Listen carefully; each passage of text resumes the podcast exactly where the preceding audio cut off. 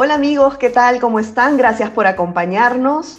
Esta es una nueva entrevista de Nuestra América TV. Mi nombre es Verónica Insausti y en esta ocasión vamos a hablar sobre un tema muy poco conocido por el ciudadano en general, pero muy importante para las economías de nuestros países en este momento de crisis sin precedentes.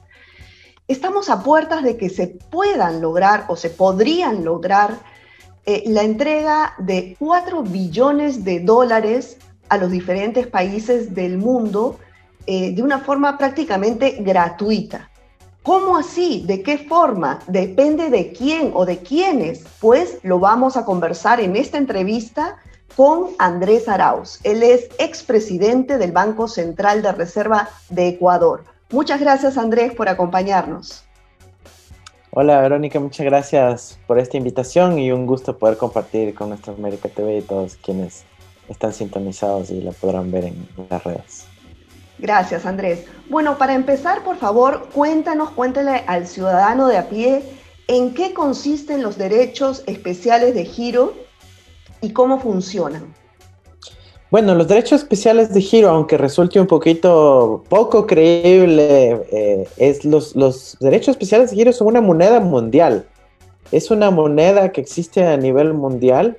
Claro que no la utilizamos en nuestros bolsillos los ciudadanos, pero sí la utilizan todos los bancos centrales del mundo, ¿no? Entonces es un dinero que existe a nivel internacional y además es creado políticamente, ¿ya? Se reúnen los países del mundo en una sesión 191 eh, países y aprueban si crear o no más de esta moneda mundial. La moneda mundial se la crea de la nada, si simplemente requiere una decisión política en el ámbito internacional y luego se distribuye a los países del mundo, pero con una eh, condición, que sea proporcional a su poder de voto en el Fondo Monetario Internacional. Lamentablemente, para los países del sur esto significa que el 60% de los derechos especiales de giro que se creen, que podemos también llamarlos DEC, eh, se quedan en los países más ricos del planeta. Y un 40% se reparte a los países del sur, en África, Asia, América Latina. Ahora, igual aunque esta situación sea desigual para los países del sur, si nos llega esa plata gratuitamente, es un aporte, un apoyo a los países, especialmente en una crisis sanitaria y económica como la que vivimos. Ahora, ¿de, de quiénes dependen? Porque me dices que, bueno, hay un, dentro del FMI hay un departamento de los DEX y, eh, los países, digamos, las potencias mundiales son los que finalmente van a decidir si se emiten estos eh, derechos especiales de giro o no y cómo se repartirían. O sea, ¿cuál es el porcentaje que le tocaría a cada uno? América Latina, por ejemplo, ¿y de qué depende prácticamente? Claro que sí, mira, el, departamento de los DEX es una especie de banco central mundial que funciona como un apéndice al FMI, no es estrictamente hablando parte del FMI, y es esa institución la que se encarga de crear y repartir los recursos creados a nivel mundial. Los derechos especiales eh, de giro para que se aprueben se requieren 85% de los votos. Eso significa que eh, los países que tienen más peso económico tienen más incidencia en esta decisión y críticamente Estados Unidos tiene el 17% de los votos. ¿Qué quiere decir eso? Que si no se cuenta con el voto de los Estados Unidos, no se pueden crear estos derechos especiales de giro. Sin embargo, esto no implica que se va a utilizar dinero del presupuesto estadounidense ni que implica ningún eh, efecto a los recursos del contribuyente estadounidense. ¿Por qué? Porque es dinero creado eh, monetariamente. América Latina, de crearse los derechos especiales de giro que se están proponiendo, por ejemplo, más recientemente en una versión del Senado, del senador Durbin de los Estados Unidos, ha propuesto que se autorice la creación de 2 billones con B eh, de derechos especiales de giro. Eso significa 2 millones de millones de derechos especiales de giro y eso es aproximadamente un poco más de 3 billones de dólares. A América Latina, de toda esa proporción de dinero que se ha creado, América Latina y el Caribe recibirían más de 220 eh, mil millones de dólares que se distribuirían entre los países de la región Obviamente para los países pequeños una cantidad menor y para los países eh, más grandes una cantidad mayor. Por ejemplo, eh, a Perú con esta distribución eh, propuesta por el senador Durbin le entrarían 7.700 millones de dólares. Este, a Ecuador le entrarían 4.000 millones de dólares. A Jamaica le entrarían, por ejemplo, 2.200. Lo que vemos son cantidades este, importantes que permiten luchar contra la pandemia y la emergencia económica. Ahora, y por ejemplo, en el, en el tema, tú dices que depende de, de Estados Unidos, eh, pero depende del Congreso de los Estados Unidos, ¿cierto? Eso se tiene que aprobar previamente aquí. Eh, ¿Cuál es la situación actual? ¿Por qué eh, el día de ayer, por ejemplo, en la mañana estaba en agenda ya para verse en, el Senado, sin embargo en la noche lo retiraron? ¿Qué presiones hay internas?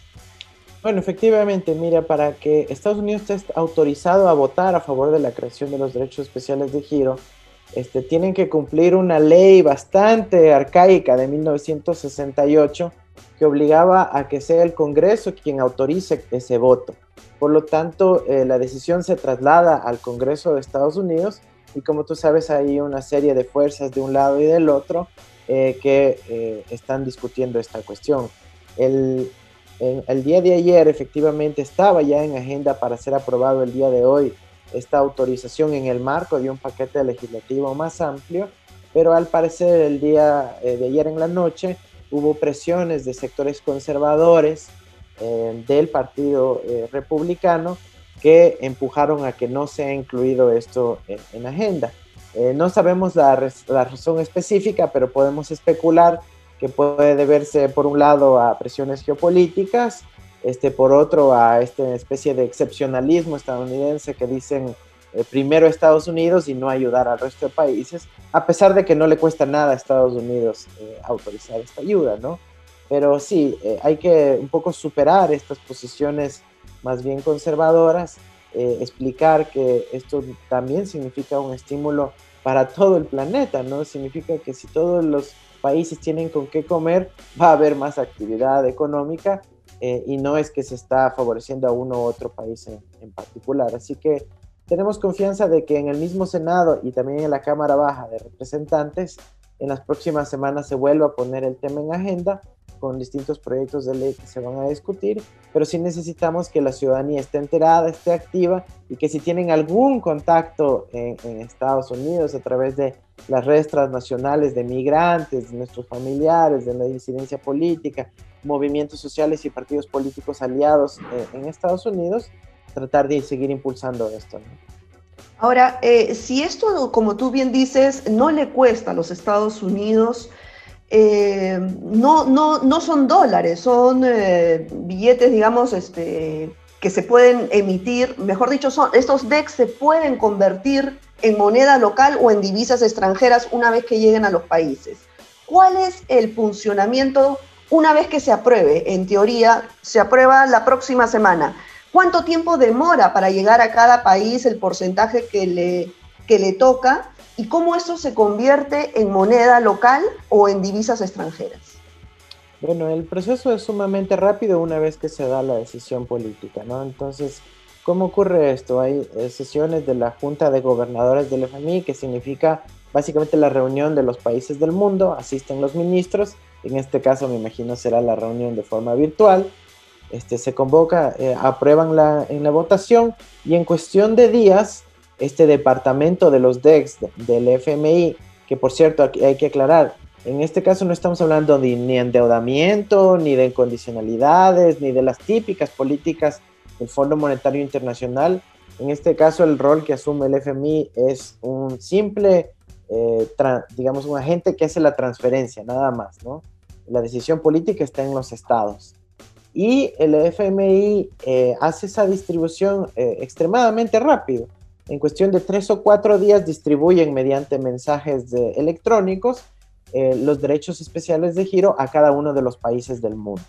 Ahora, una vez que los países lo reciben, por ejemplo, lo recibe el Banco Central eh, de la República Argentina, eh, recibe esos recursos y puede inmediatamente enviar otro mensaje electrónico a el Fondo Monetario Internacional y decirles, por favor, conviertan esta cantidad de derechos especiales de giro a dólares o a la moneda que, prefieran. ¿no? La mayoría del mundo prefiere efectivamente convertirlos a dólares.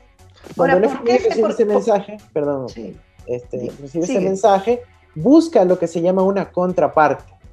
Eh, por ejemplo, dicen, eh, ok, eh, Argentina quiere vender sus derechos especiales de giro, ¿quién los quiere comprar a cambio de dólares? Y generalmente hay algunos bancos centrales del mundo que se dedican a comprarlos. Entre ellos, por ejemplo, el Banco de Inglaterra es un gran comprador de derechos especiales de giro y probablemente se, gestione con algún país rico, digamos, esta transacción y ese dinero ya le llega a, a la Argentina. Y luego, evidentemente, lo puede utilizar dentro de sus limitaciones de la legislación interna y otras restricciones que puedan tener, pero hasta ahí llega el rol del FMI del mundo internacional. Ahora, ¿por qué le dicen que eh, este dinero sería gratuito? O sea, no es un préstamo, no viene a ser un préstamo del FMI, porque se ha criticado tanto al, FMI que, cuesta creer que desde esa institución pues puedan eh, regalar prácticamente dinero a los países. ¿Dónde, está, ¿dónde está el, el meollo del asunto acá. ¿Dónde está el truquito? Sí, eh, tiene que haber algo, todavía no lo puedo creer. A ver, cuéntanos cómo es esto. Mira, esa es parte del, asunto, ¿no? Que resulta increíble que el derecho especial de giro, que fue creado en 1969, hace tanto tiempo, eh, ha quedado básicamente como una cuestión eh, secreta, guardada, que nadie sabe que, cómo funciona, que no se ha divulgado su, su esquema de, distribución ni funcionamiento. Entonces, eh, es difícil de creer que realmente en el mundo sí se puede crear dinero de la nada y que puede ser distribuido a los países pobres del planeta y que puede servir no solo para enfrentar a crisis, sino que si es que lo ves con una perspectiva más amplia, puede servir para eh, cumplir con los derechos humanos, garantizar eh, un nivel de vida razonable para todos los, los seres humanos del planeta. Entonces, eh, el, esquema eh, realmente no implica ninguna deuda, eh, es una repartición de una moneda creada políticamente sin condiciones. El FMI no es que te exige un contrato o un acuerdo para poder recibirlos, ¿no? Los derechos especiales de giro simplemente se acreditan a los países y es parte de la razón por la cual tiene oposición en algunos países ricos, porque ellos sí tienen ese privilegio de crear el dinero de la nada con sus bancos centrales ponen la maquinita a imprimir y los países del sur, si bien podríamos hacerlo también, eh, bueno, pues rápidamente se devaluarían nuestras monedas. Entonces, con los derechos especiales de giro, los países del sur equiparan este privilegio que tienen los países más ricos del mundo y se les permite tener un respiro en términos financieros a, nivel mundial. El origen de los derechos especiales de giro es muy importante resaltar, porque en, 1964 fue un latinoamericano, este, Prebisch, ¿no es cierto?, quien dirigía la CEPAL y luego pasó a dirigir la UNCTAD, la Conferencia de Naciones Unidas para el Comercio y Desarrollo, quienes en la UNCTAD propusieron, Prebisch liderándolo, la creación de algo así como un derecho especial de giro. Luego de cinco años de negociaciones con el Fondo Monetario, finalmente se cristaliza eh, esta opción. Así que sí, efectivamente, y como eh, es imposible de creerlo, el FMI aquí apenas hace de contador, apenas lleva las transacciones, el dinero es gratuito, no hay condiciones, no hay ninguna préstamo, no significa deuda, y lo único que hay que pagar es que si es que se lo convierte a dólares o a euros o a libras o lo que sea, hay que pagar una pequeña comisión anual de menos de la mitad de un por ciento. ¿ya? Entonces, eso para los países no significa ninguna carga. Claro, ahora, ¿por qué eh, si es tan maravilloso no se ha aplicado antes? ¿Esta sería la primera vez que se aplica o ya antes ha habido alguna, algún precedente? Sí, claro que hay ¿Algún antecedente? ¿Sí? Hay, hay precedentes en, en, los años 70, se emitieron varias veces, eh, pero cantidades muy pequeñas de derechos especiales de giro. Eh, en 2009 hubo una emisión de los derechos especiales de giro que contó con el apoyo del gobierno de Obama en ese momento. ¿Por qué? Porque había una crisis financiera internacional. Entonces dijeron, bueno, es una crisis, hay que usar el instrumento disponible, ¿no? Que fueron los DEX en su momento. Entonces hay un precedente relativamente reciente en el año 2009, por ende eh, se puede acelerar el proceso ahora. En el 2009 sí se volvieron un poquito locos porque les tocó buscar archivos de los años 70 para ver cómo lo hacían pero ya ahora tenemos los documentos frescos y el método relativamente disponible para poder desplegarlo eh, ahora. Ahora, la diferencia con los procesos anteriores es que eh, estamos hablando de una emisión extraordinaria grande, sustancial. ¿Por qué? Porque estamos comparándolo con la crisis que estamos viviendo, que es grande, que es sustancial, nunca antes vista en la historia moderna de la humanidad. Por lo tanto, se necesita una emisión que, como lo dicen en inglés, trillonaria, ¿no? Porque en inglés billion, eh, billón, perdón, es trillion. Entonces es una emisión eh, eh, muy, muy grande y eso sí plantea un reto para los que no se atreven a tomar una, una, decisión de este estilo. Bueno, pero y justamente tú tienes una experiencia de primera mano cuando fuiste presidente del Banco Central de Ecuador en 2009, te tocó hacer a ti esa diligencia, recibir los DEX y eh, no sé, eh, cuéntanos tu experiencia, ¿qué, ¿qué, pasó en ese entonces en el gobierno ecuatoriano, se cambió a divisas extranjeras, cómo una vez que llegan nuestros países latinoamericanos y del Caribe, ¿qué tendrían que hacer los gobiernos? En base a tu experiencia, cuéntanos. Claro, solo primero una precisión, no fui presidente del Banco Central, sino director general bancario. Es como dos puestitos más abajo, pero bueno. digamos, ese realmente es lo que me da la, la experiencia operativa, ¿no? De poder haber entendido la dinámica contable, operativa, financiera de, la, de estas operaciones. Y cuando recibimos los derechos especiales de giro, a través del Banco Central eh, comunicamos este hecho al Estado, que es el Ministerio de Finanzas, y eh, pudimos acreditar esos recursos a la cuenta del Ministerio de Economía y Finanzas en el Banco Central del Ecuador. De esa manera, hicimos que recursos que generalmente se conciben como de balanza de pagos puedan ser considerados de apoyo presupuestario. Y eso evidentemente permitió que en su momento el gobierno pueda disponer de más recursos para combatir la crisis del 2009 y la fuerte caída del petróleo que tuvimos en ese año. Este, ahora es una situación idéntica. Llegarían estos 4 mil millones de dólares si se aprueba la propuesta de Durbin y esos recursos eh, tienen que acreditarse nuevamente a la República del Ecuador, representada por el Ministerio de Finanzas, con lo cual puede servir para paliar los efectos eh, sanitarios, económicos y pronto hasta psicológicos que está enfrentando la sociedad latinoamericana. Ahora, ¿estos DEC tienen algún tipo de condicionalidad de, dónde eh, destinar los recursos y al sector, en este caso como estamos atravesando la crisis eh, post pandemia, eh, si solamente el dinero va a ser dirigido al sector público en, salud, eh, o el gobierno de turno que le toque recibir estos DEX puede eh, distribuirlo como mejor le parezca. ¿Cómo es este funcionamiento interno? ¿Tiene alguna condicionalidad?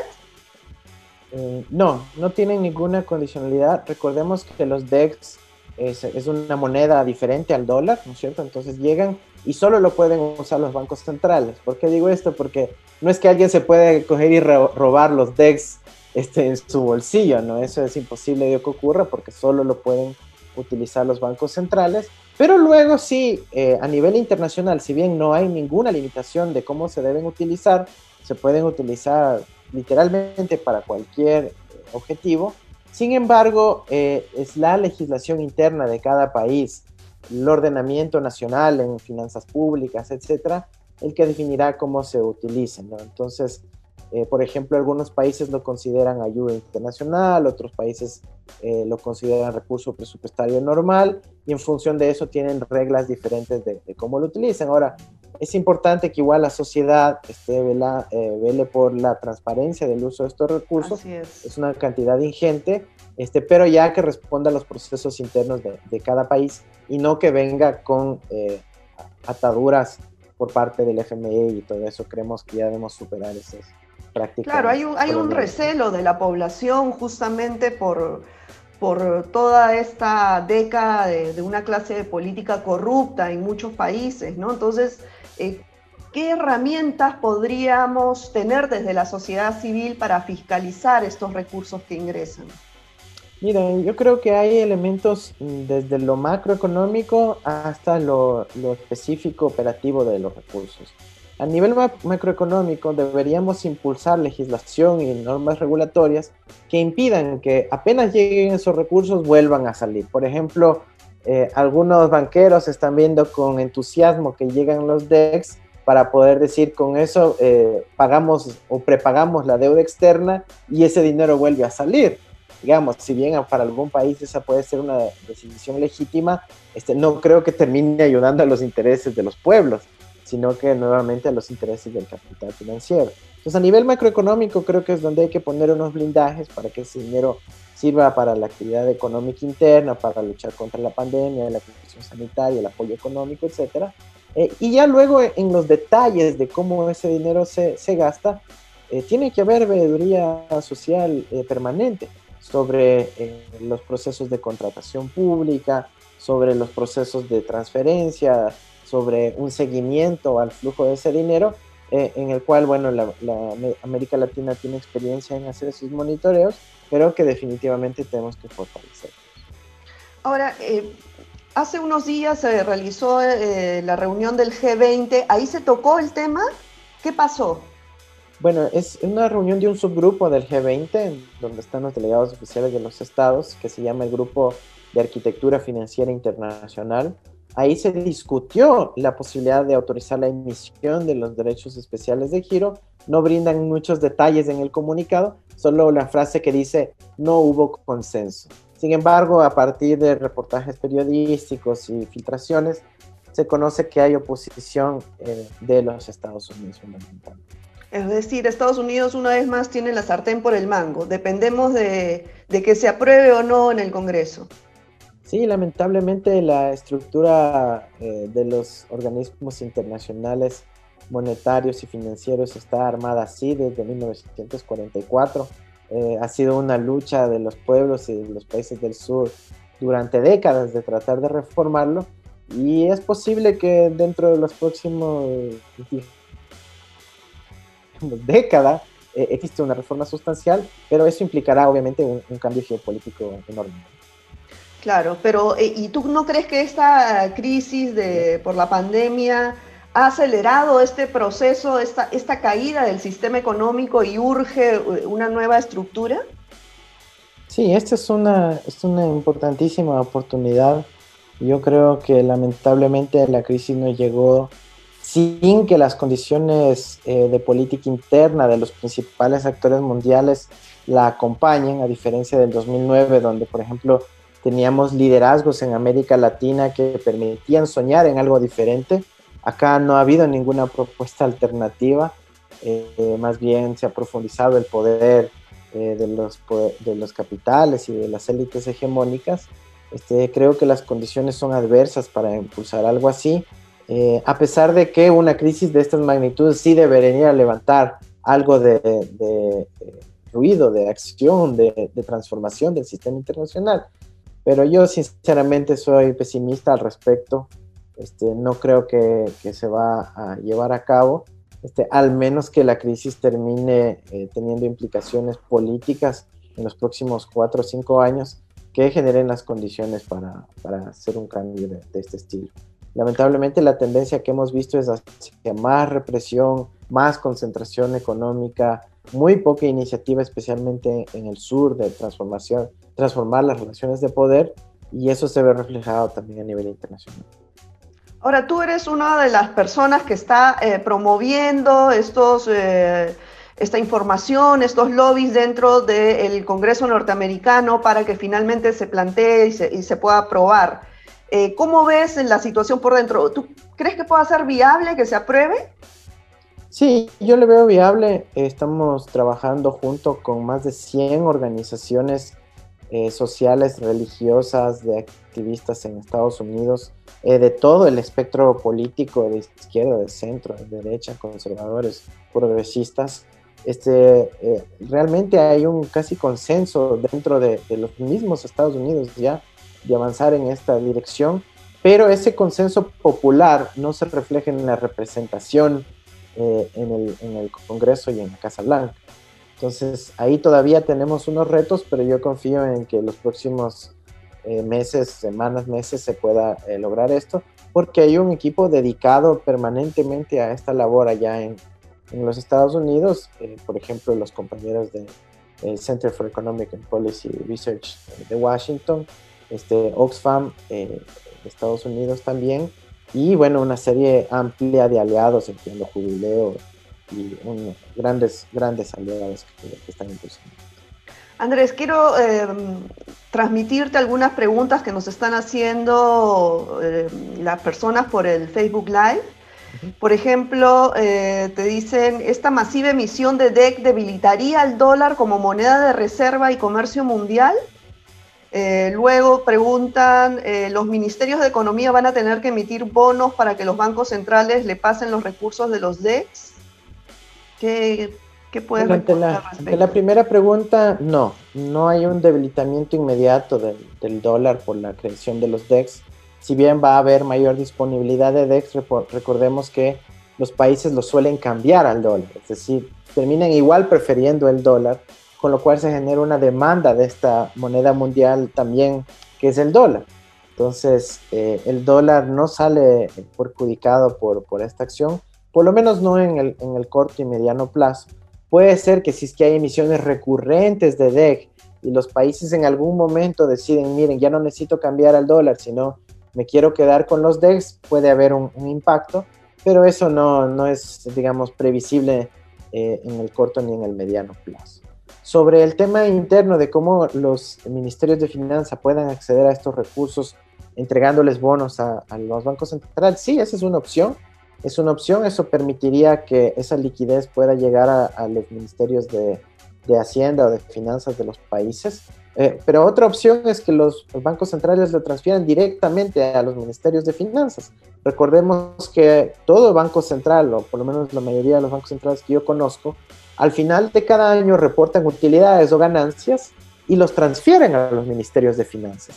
En este caso, lo pueden concebir a esta llegada extraordinaria de derechos especiales de giro como una ganancia extraordinaria y transferirlos también a los ministerios de, finanzas. Entonces, hay varias opciones para hacerlo, no hay ninguna en particular, depende de la legislación interna, pero la opción que ha propuesto eh, la persona eh, que nos ha preguntado en Facebook eh, también es viable.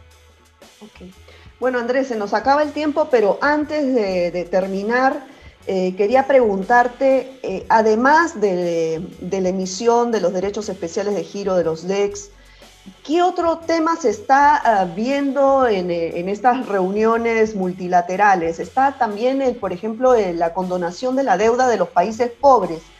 ¿Alguno de los países de América Latina y el Caribe entraría en esta eh, nominación de país pobre o cómo, cómo se está viendo ese tema? Bueno, es, es, muy importante que surjan estas iniciativas de condonación de la deuda, de posponer por lo menos el pago de la deuda algunos años. Este, hemos visto también iniciativas como eh, generar procesos de redistribución interna con impuesto a, a, los más ricos, ¿no es cierto? Impuesto al, patrimonio eh, de, la élite, de las élites nacionales, repatriación de los recursos que están en paraísos fiscales o en centros bancarios offshore. Todas esas son opciones importantes e interesantes. Ahora, enfocándonos específicamente en el tema de condonación de la deuda, los organismos internacionales han ido a, proponer este aspecto, pero solo para los países más pobres. De América Latina y el Caribe, solo Haití clasifica eh, dentro de ese grupo. Significa que todo el resto de América Latina no recibiría ese beneficio. Y es por eso es que ahí los derechos especiales de giro se vuelven un elemento más importante, porque no solo ahí sí incluiría al resto de América Latina, sino porque además sería dinero fresco, ¿no? No es solo que te perdonen la deuda, sino que te lo dan eh, en, efectivo, es un regalo. Entonces, eso, eso sí hay que contemplar entre las, las diferencias. Bueno, Andrés, te agradecemos muchísimo tu participación en Nuestra América TV. Nos has dado Hubo muchísima información eh, sobre este tema de los DEX que eh, para la mayoría de, la población pues son temas desconocidos. Eh, según lo que tú refieres, dependemos de lo que se apruebe en el Congreso norteamericano, esperemos que sí, y, que bueno, venga rápido ese, esos recursos a los países de Latinoamérica y, el Caribe, porque en este momento los estamos necesitando muchísimo ¿no? para combatir la crisis. Absolutamente. Muchas gracias, Verónica. Gracias, Andrés. Hasta la próxima, entonces. Gracias, amigos, por acompañarnos. Va a ser hasta una próxima oportunidad. Chao. Adiós. Chao.